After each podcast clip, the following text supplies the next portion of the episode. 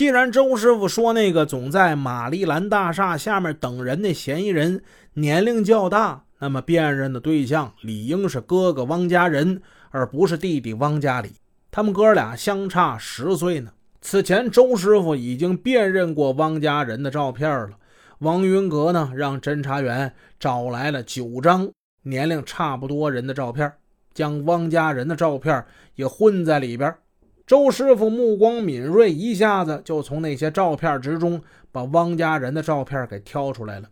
现在呢，王云阁让陈强找来六个年龄相仿的人，他们与汪家人站成一排，让周师傅暗中辨认。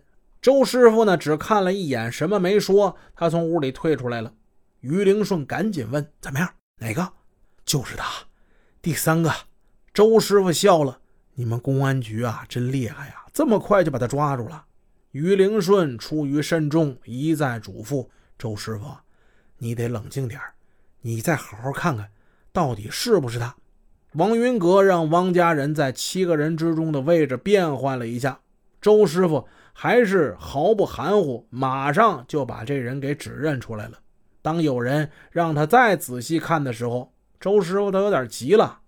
怎么能不是他呢？没错，那百分之百就是他，这玩意儿错不了。他做没做案子，我是不知道啊。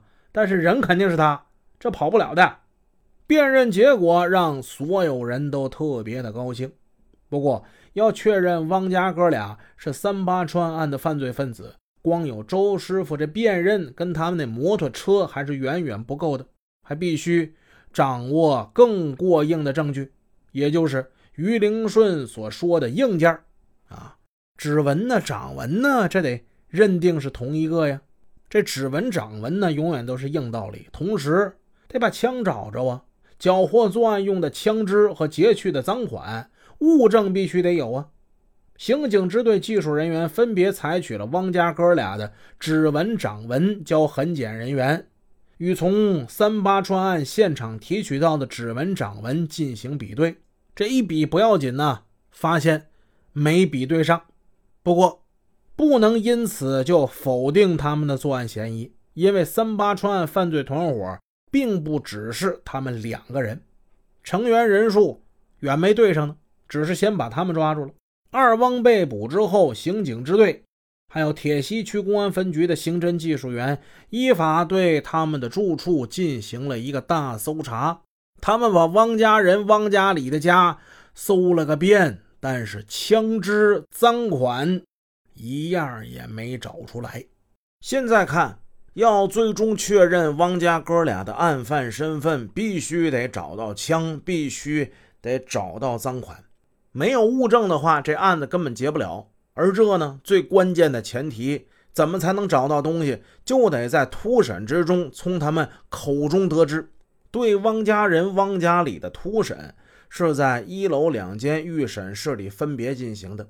刑警支队的李凡、张宝华、宋小晶，铁西分局的马世民、宁家斌、王云阁参加主审。李峰、杨嘉林、吴宗生等人在四楼分析案情、指挥审讯。突审的工作非常不顺利。这两个家伙态度顽固，负隅顽抗，不做交代。预审室内，汪家人被反铐双手坐在地上，他眼神透露着惊慌与无奈，但在表面上呢，却装出一副泰然自若、啊委屈的样子。预审员问他姓名：汪汪家人，年龄、家庭住址：五十四岁，住。皇姑区昆昆山中路一一一百三十四号楼一百四四四四十二号房，你知不知道我们为什么抓你？不不知道啊，我我都这么大岁数了，我我能我能我能我能干啥呀？我汪家人这家伙在作案之中就常常用他这年龄迷惑蒙骗了不少被害人。现在呢，年龄又被他作为抵抗法律之剑的最后一块盾牌啊，还在说他岁数大这事儿呢。汪家人的确是很狡猾的一个老狐狸，他的狡猾与顽抗激怒了在一旁观审的于灵顺。